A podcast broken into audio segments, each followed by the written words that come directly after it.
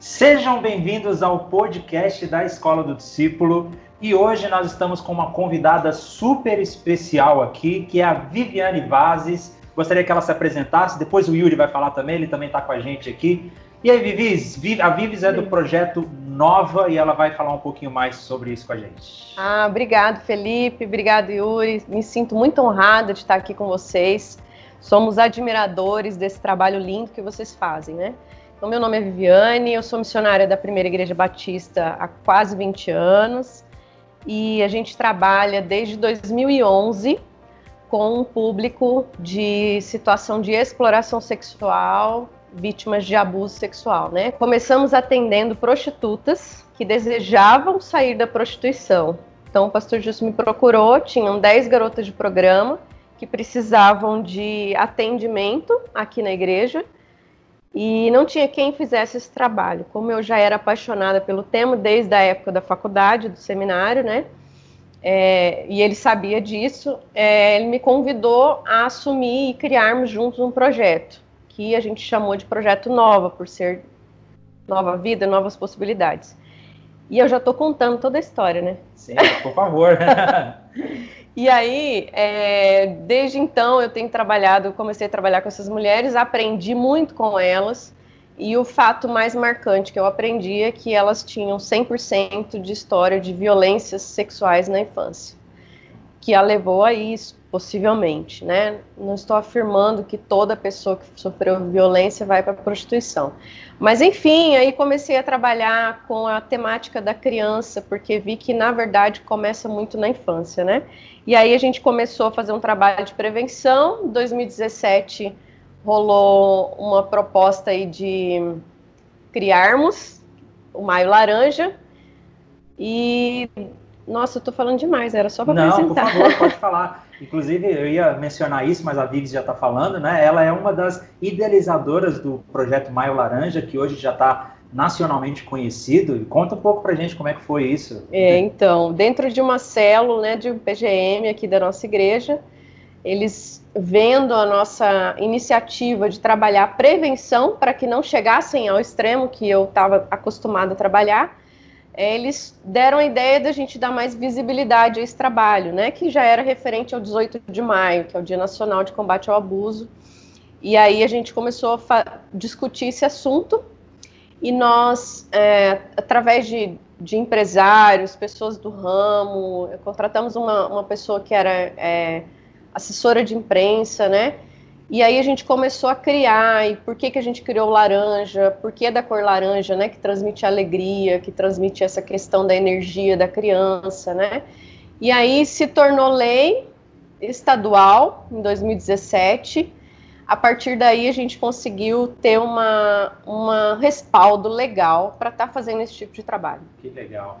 É, que legal, muito legal. E eu recomendo a vocês que conheçam o Projeto Nova, acessem o site deles. No final, a Viviane vai estar falando como você pode ajudar e encontrá-los também. E está presente com a gente também nesse podcast o nosso mestre teólogo, pastor Yuri. E aí, gente, tudo bem? Eu quero até explicar, né? Porque a gente, é, é, quem está dando a entrevista para nós é a Viviane, mas como a gente é amigo há muito tempo, a gente fala Vives, Vives o tempo todo. Né? Vocês já podem chamar ela de Vives também, né? Oh. Vives é o, o nome para os conhecidos. Mas Vives, é, eu tenho acompanhado. A gente, a gente cresceu junto na igreja, né? A gente já é amigo muito, muito tempo. A gente participou de muitas coisas juntos, muitas iniciativas missionárias. Eu lembro da gente fazendo impacto de carnaval ah, na rua. Verdade. Então, é, assim, o respeito que a gente tem pelo seu chamado e pelo seu testemunho é muito grande desde sempre. E ver que essa iniciativa de prevenção contra o abuso sexual infantil e o Maio Laranja estão debaixo da sua liderança é algo que, para mim, comunica muito, porque conhecendo o seu trabalho, eu sei da seriedade disso. Como que foi para você é, afunilar esse campo de ação para o abuso sexual infantil? Como que isso é, foi, assim, na, na, sua experiência prática, é, diferente para você? Legal. É, como eu falei, a gente trabalhava com pessoas já, vamos assim dizer, destruídas emocionalmente, sabe? Que a gente tem um, um trabalho muito grande de reconstrução emocional, espiritual, etc. Né? E, e aquilo gerava até uma angústia de tipo assim, puxa, não pude fazer nada por essa pessoa, né? Se a gente tivesse agido antes. Enfim, e também a gente começou a ter casos de crianças, filhos dessas mulheres, que tinham também histórico de violência sexual. Ou seja, existe aí uma, uma questão de multigeracionalidade, né? E aí acabou que a gente tinha que atender essas crianças também, né? A gente começou a ter terapia infantil, porque tinha que atender essas crianças, filhas dessas garotas, né? E aí foi, foi surgindo né, essa necessidade. E o dia 18 de maio, eu lembro que eu fiz o primeiro vídeo junto com o Joe, inclusive, em 2013, é, falando sobre o 18 de maio. Né? Então, assim, era uma bandeira que a gente levantou desde o início, que é o combate à exploração sexual, ao abuso, né? E a uhum. gente vinha vindo já fazendo ações de prevenção desde o início o que aconteceu é que o Maio Laranja tomou uma proporção maior do que a gente imaginava. É, sou agora pai de duas meninas, né? E, e, esse tema vem ganhando para mim, não só por conta da, da, amplitude do trabalho e da conscientização pública como um todo, mas particularmente, pessoalmente para mim, é, esse é um tema que hoje me preocupa, né, e me interessa muito mais do que antes. Então, é, a gente, na escola do discípulo, a gente tem esse compromisso de discutir questões que são importantes para a fé, importantes para a cultura, para que o povo de Deus, a igreja, seja intelectualmente robusta, espiritualmente vibrante, mas que a gente seja, que a gente fale das coisas que são importantes para a nossa cultura e, e temas que são importantes para a Bíblia quando a gente olha para a Bíblia, a gente vê que essa questão da, da violência, a questão do mal em si, ela é uma questão que surge muito no início, né? Então, eu imagino que lidando com isso, essas perguntas surgem para você e para as pessoas que estão com você o tempo todo. Por que é que Deus permite algo assim? Isso acontece? Você ouve esse tipo de pergunta? Alas, é horrível ouvir isso, mas eu ouço bastante, Felipe.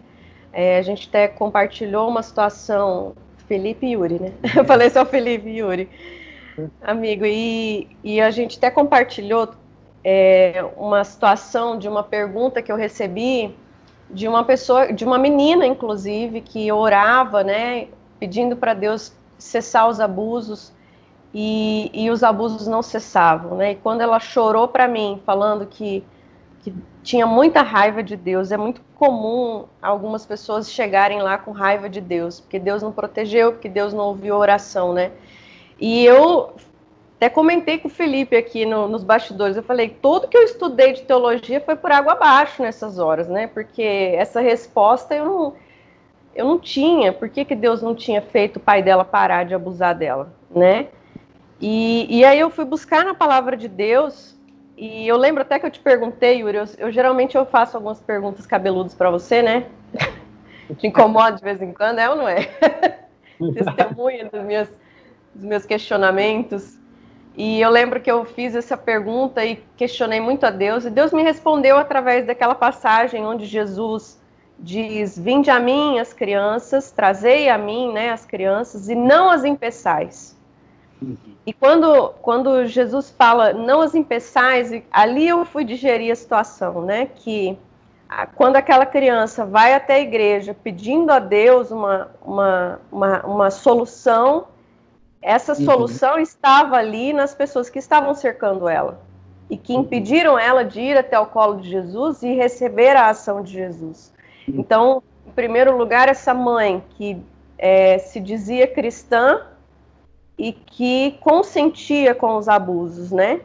E talvez por não ter medo, talvez por uma série de questões, mas ela não agiu como deveria, né? Protegendo a proteção dos seus filhos. E também nessa igreja, né? Onde ela ia, chorava, pedia socorro e ninguém ouvia.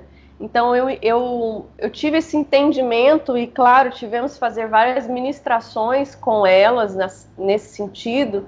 de que Deus ele é completamente contra o abuso, ele é completamente contra.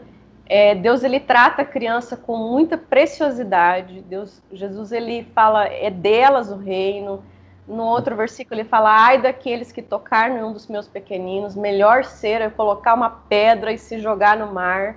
Né? Então, uhum. quer dizer, é, ele fala dessa justiça que existe sim em prol dos pequenos, uhum. mas também me falou, me confrontou muito em relação ao papel da igreja, sabe? Muito mesmo. É, e eu gostaria, inclusive, que o Yuri, aproveitando a presença do Yuri aqui, é, Yuri, como, na sua opinião, como que a gente lida com esse tipo de questão, teologicamente, de por que Deus permitiria ou permite que uma criança seja abusada é, ou como que a gente conversa com uma pessoa que foi abusada a respeito de um Deus que é completamente amor. Ótimo. É, essa é, como a, como a Vives, né, como a Viviane falou, é uma das questões mais difíceis. Eu arriscaria dizer que ela é a pergunta campeã formadora de ateus. Né? É, os ateus, aqueles que é, falam que Deus não existe usam o, o, esse argumento da existência do mal como um dos argumentos principais para dizer, olha, se esse tipo de coisa existe, um abuso a uma criança inocente existe, e como é que a gente pode falar da existência de Deus? Um Deus que é totalmente bom, como é que ele permite essas coisas? Porque se ele permite essas coisas, ele não é bom, não é? Então, assim, é, é uma questão já dizendo de cara que é uma das mais difíceis, se não a mais difícil, para a teologia se engajar. E eu acho que a primeira coisa que a gente tem que fazer é a gente colocar um pouco de lado aquela visão romantizada do mundo como, assim, a, a, a o nosso ideal eu acho que o nosso ideal ele vai servir para a gente construir uma nova visão de mundo, mas a gente tem que olhar para o mundo e entender que a Bíblia sempre disse que porque o homem se afastou de Deus, coisas ruins acontecem. Coisas ruins de todas as ordens, desde o abuso sexual infantil até uh, as doenças físicas, até outros tipos de rupturas, outros tipos de violência que pessoas sofrem. Uh, no meio do século passado, essa questão é, andou muito em torno do, da questão dos direitos humanos, por conta da Segunda Guerra Mundial, do Holocausto dos Judeus, enfim. Mas quando a gente olha para a Bíblia, e eu acho que a Vives pode até confirmar isso, que a grande, a grande porcentagem dos abusos acontece dentro da família ou do círculo mais próximo da família, não é verdade? Sim, 90% dos casos. Olha só. E quando a gente olha para a Bíblia, a gente vê que o primeiro crime que a Bíblia relata aconteceu dentro de uma família. Foi um assassinato de Caim sobre Abel. Então, a Bíblia desde o início nos mostra o potencial que o pecado tem de desfigurar aquilo que Deus criou para ser bom. Uhum. Deus criou a família para ser boa. Deus criou o ser humano para ser bom. Mas o pecado desfigurou desde o início esse lugar mais é, mais sacro, né, mais santo que é a família, uhum. já fazendo a família seu palco do primeiro assassinato. Então, é, a gente, quando a gente olha para a Bíblia, a gente não vê essa visão romantizada do ser humano, onde tudo é maravilhoso, onde tudo são flores, não. A Bíblia nos mostra que Deus criou o mundo, Deus criou a família, Deus criou o ser humano para viver em comunhão com Ele, em comunhão com os outros, mas que o pecado ele desfigurou isso. E hoje nós estamos vivendo num mundo que foi desfigurado pelo pecado. Foi e é desfigurado pelo pecado. Então, em todos os lugares nós vamos olhar e vamos ver marcas negativas do pecado na raça humana. Então, assim, é até falando tudo isso, é difícil quando você senta ao lado de uma, é, de frente a uma pessoa que passou por uma situação de abuso, ou na família, ou ela mesma, e você tentar explicar teologicamente como isso acontece. É, eu acho que essa não é essa essa é uma preocupação que nós temos, mas a coisa mais importante que nós temos que fazer, e aí eu acho que entra na questão prática, é sermos resposta para isso. É, o C.S. Lewis falou uma coisa muito interessante. Ele fala assim: para muitas pessoas, a presença do mal no mundo é a prova de que Deus não existe. Mas eu gostaria de perguntar: e a presença do bem? Ela prova alguma coisa? Se a presença do mal prova que Deus não existe, por que, que a presença da beleza ou a presença do bem, do bem também não apontaria para Deus? Uhum. E eu acho que a gente pode apontar, por exemplo, para a realidade do abuso que acontece, mas a gente também pode apontar para a realidade de um projeto novo da Viviane, da igreja, de pessoas que lutam contra isso. Elas são um sinal da presença e da vida e da vontade de Deus nesse tempo. Né? A, a, gente fala teologicamente sobre a imagem de Deus, né, que o homem carrega a imago Dei, uhum. a imagem. E a imagem de Deus não é só uma característica que todo ser humano tem e, e confere a ele dignidade, mas a imagem de Deus também é uma vocação. Uhum. Tornar é, é, semelhante a Deus, lutar pela justiça como Deus a vê, lutar pelo bem do ser humano, isso é uma vocação. Então, quando eu olho para o projeto novo, quando eu olho para pessoas que têm se engajado, eu, eu olho para pessoas que têm tomado essa vocação, eu posso apontar: olha, Deus não está em silêncio nessa questão. O mal tem acontecido, mas pessoas têm se levantado contra o mal. E eu acho que esse é o maior sinal da presença e da existência de Deus para essas pessoas né? Uhum. É dizer, você acha que Deus não te ouviu, mas eu estou aqui te ouvindo. E eu te ouvindo, sou o ouvido de Deus. Amém.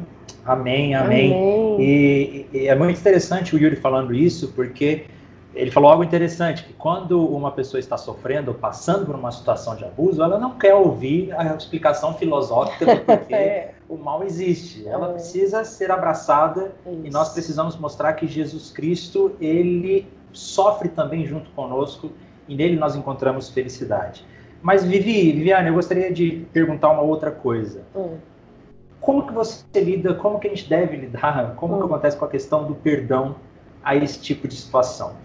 Uma, uma pessoa que foi abusada, ela deve perdoar o seu abusador ou nós precisamos perdoar alguém que... Porque, humanamente, quando eu penso em alguém abusando uma criança, vem aquela aquele sentimento de que ele precisa sofrer da justiça de Sim. Deus imediatamente. Mas Sim, as escrituras nos ensinam a perdoar. Queria ouvir um pouco disso da Viviane e depois também do Yuri. Ótimo, também quero ouvir. Eu acho que, assim como essa pergunta anterior, né, porque que Deus permite, é, o perdão aos abusadores também é um dilema nessa questão, né?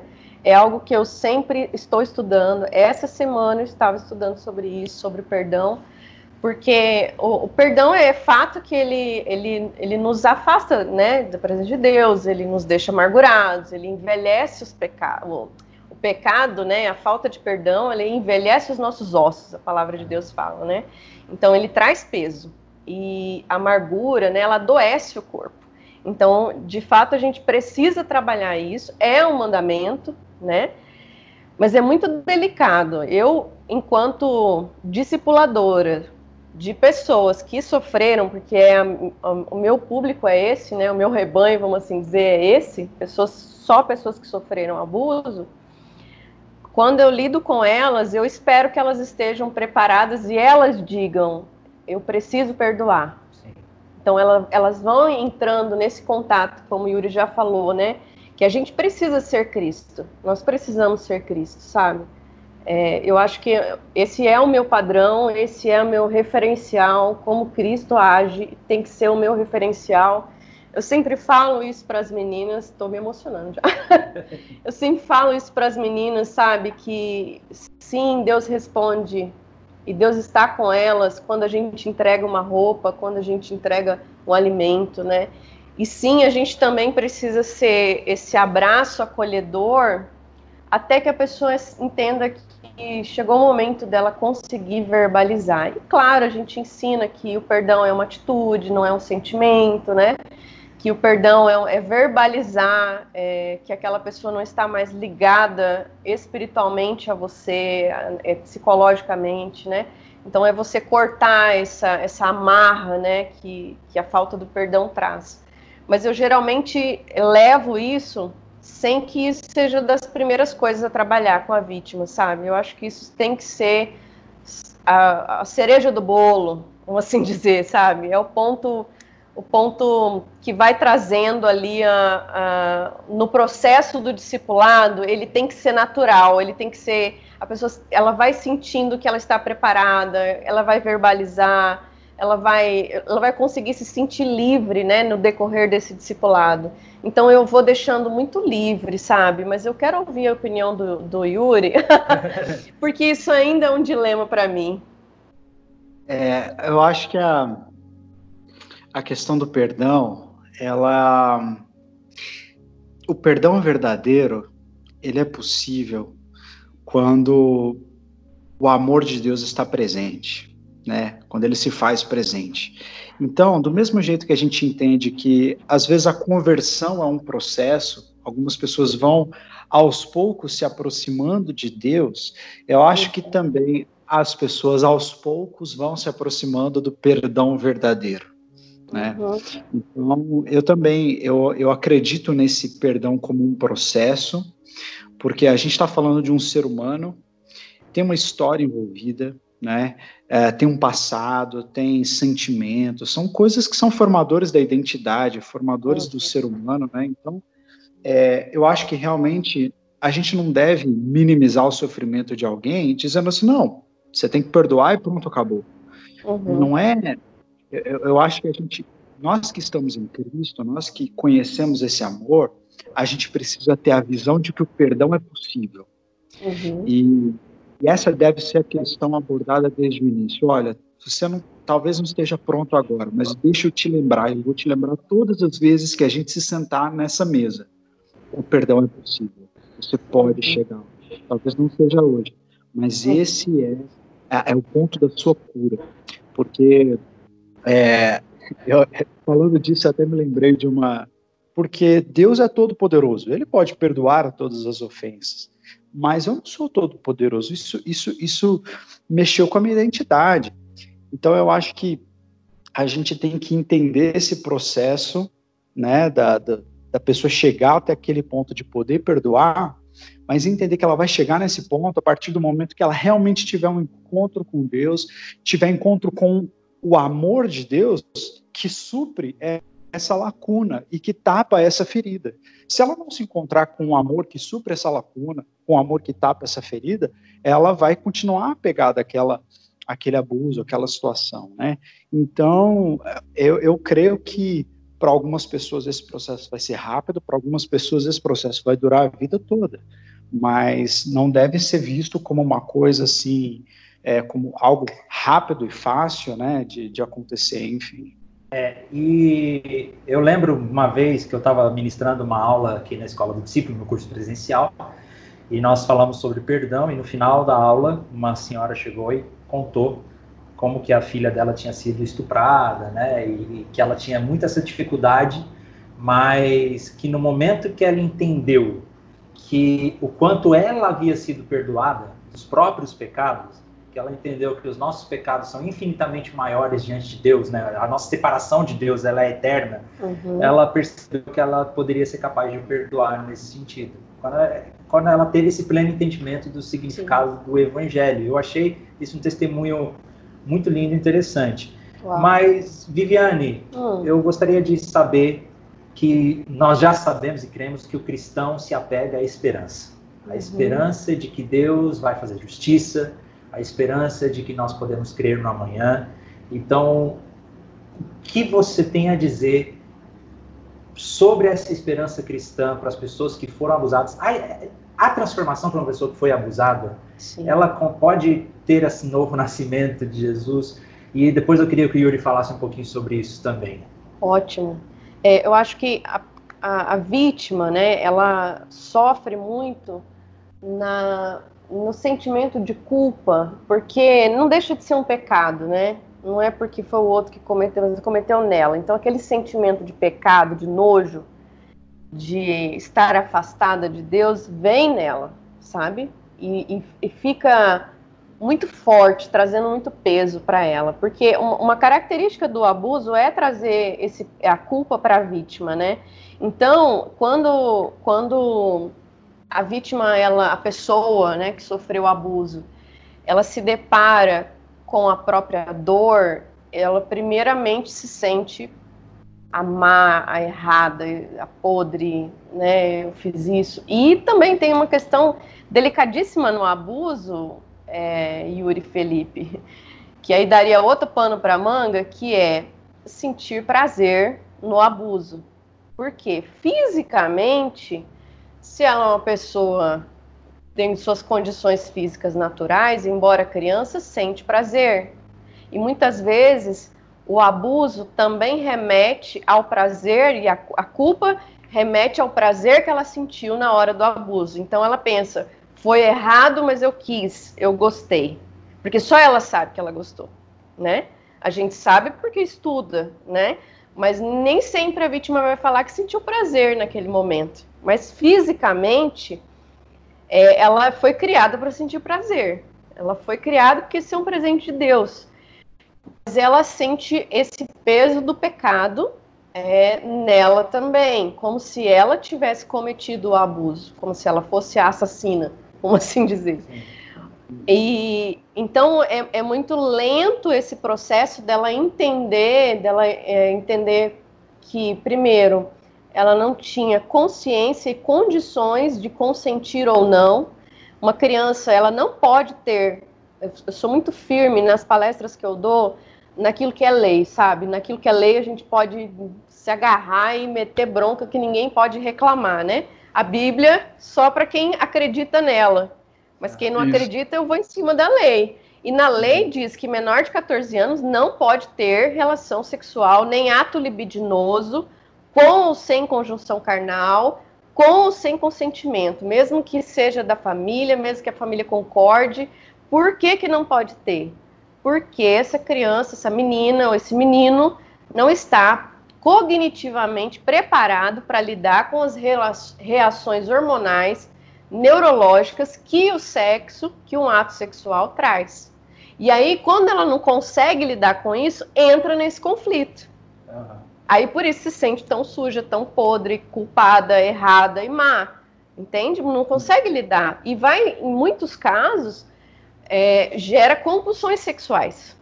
Então, essa uhum. pessoa, muitos casos de vítimas que sofreram, é, por exemplo, sofreram com pessoas do mesmo sexo, querem ter relação com pessoas do mesmo sexo porque remete ao abuso que sofreu.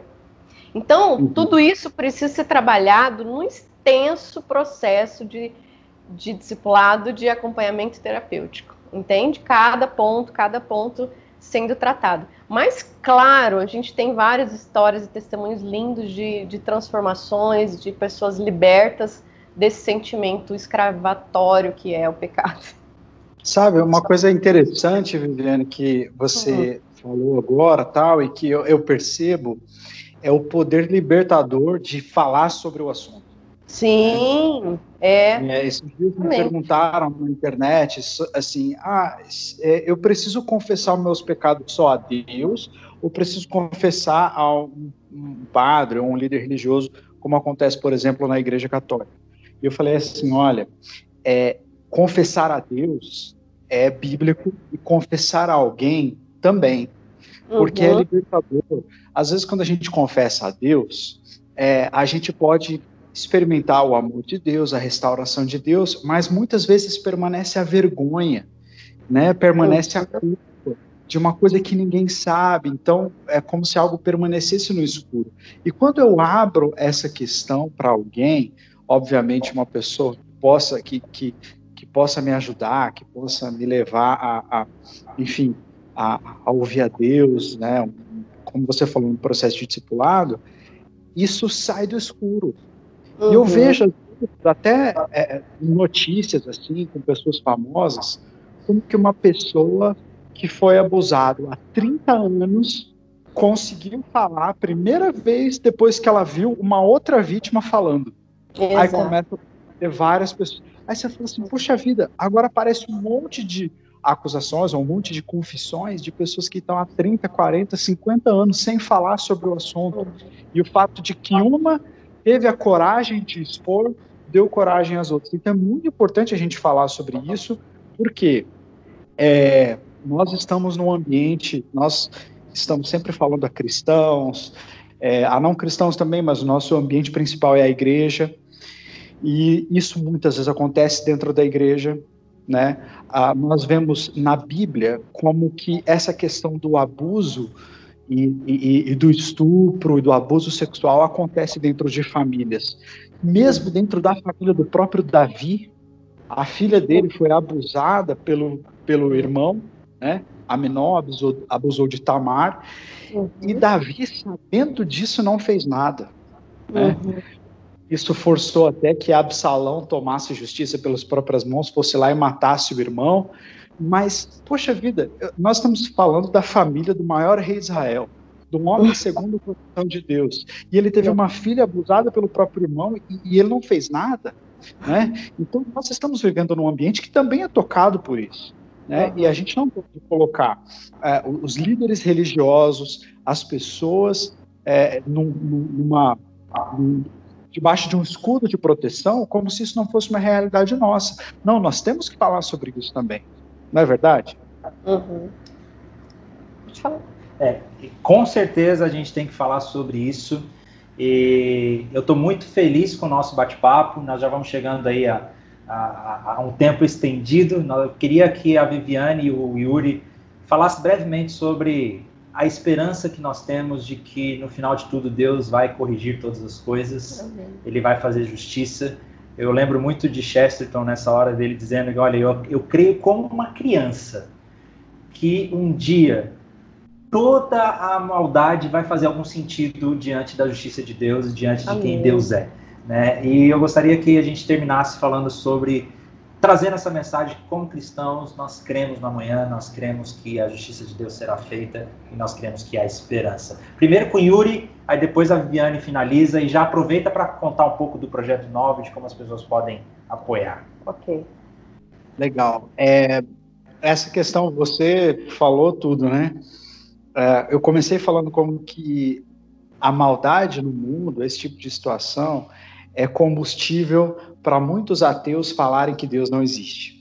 Uhum. Mas o problema é que se Deus não existe, então todos esses atos que aconteceram, a gente não está só falando do abuso sexual que acontece em Campo Grande no ano de 2020, mas uhum. todo o abuso sexual que aconteceu lá na Polinésia no século II, que ninguém viu, que não tinha historiador nenhum, todos esses abusos vão permanecer impunes porque Deus não existe, né?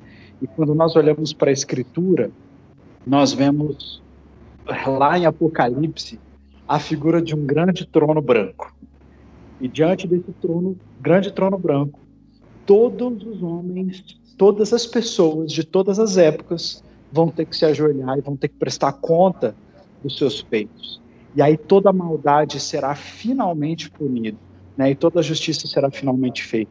Então a, a, a fé cristã me fornece esse subsídio, que é a esperança de crer que, não, ainda que uma pessoa passe 50 anos ou 60, 70 anos sem falar de um abuso, e até morra sem falar sobre ele, morra debaixo de um cativeiro de culpa, este ato não vai ficar impune na história.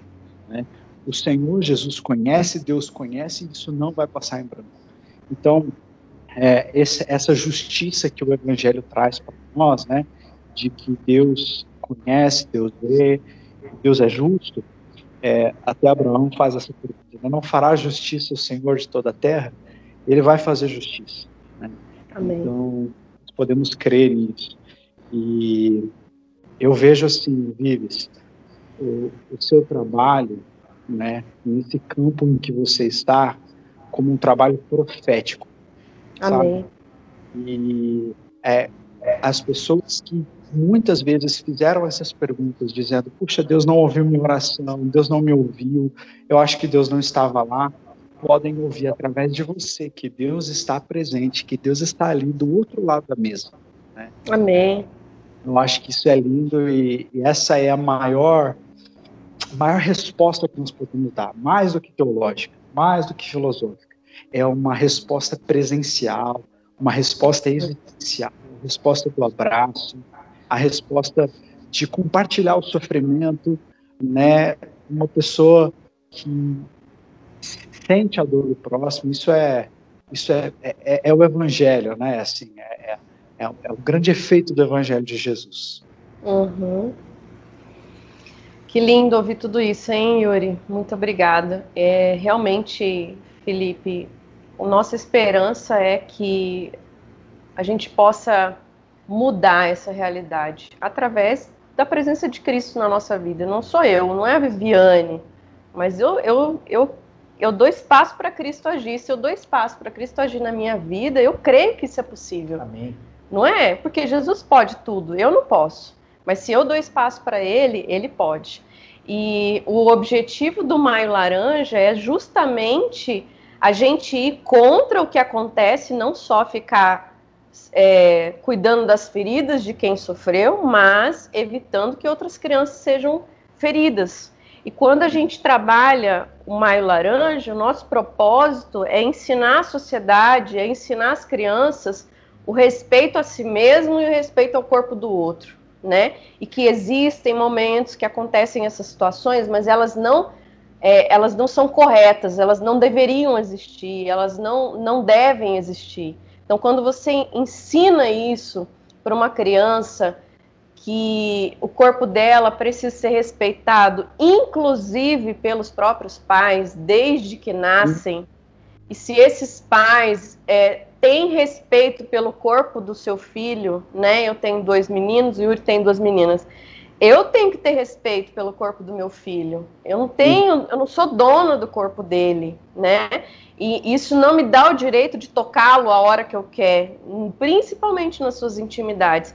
Se a gente consegue trabalhar isso enquanto sociedade, enquanto igreja, é, sendo referenciais de família, referenciais de homem, referenciais de mulher, referenciais nessa sociedade, a gente consegue sim, eu creio, transformar. E quando uma menina, dessa das meninas do projeto que eu atendo, vê eu fazendo uma ação como o Maio Laranja, você acha que elas se sentem mal? Elas se sentem, uau, alguém está fazendo alguma coisa, uau, ela está levantando a voz em meu lugar, uau, alguém está ouvindo que legal que isso não aconteça em outras pessoas, sabe? Então, é muito importante que toda a sociedade se engaje nisso, porque dessa maneira a gente está escutando essas vozes que foram amordaçadas pelo medo, pela vergonha, pela culpa, pelo pecado, né? Então a gente dá voz a isso. Não, você é amada sim, você é preciosa sim, não devia ter feito isso com você. E, e, e, Deus é maravilhoso. Deus é maravilhoso, sempre. Glória a Deus, glória a Deus.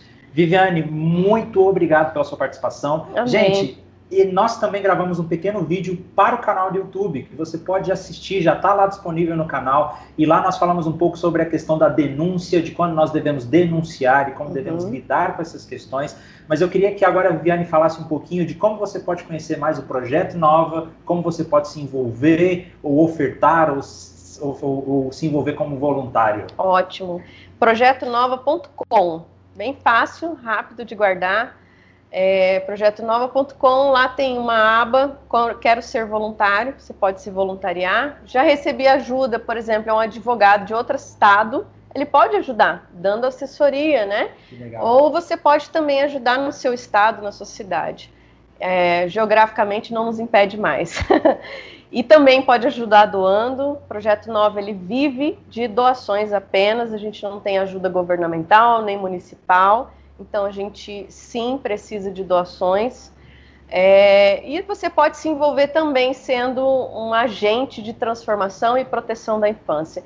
Yuri, Yuri e Felipe, proteger crianças do abuso é tão espiritual quanto orar. Sim. E eu acho que Amém. isso a gente precisa incutir na sociedade, que a, a vida espiritual ela tem tudo a ver com a proteção da infância, com ser Cristo na, na, no dia a dia das pessoas. Obrigado. Estou muito honrada, muito, muito, muito honrada de estar aqui com vocês. E Deus abençoe e prospere muito o caminho de vocês.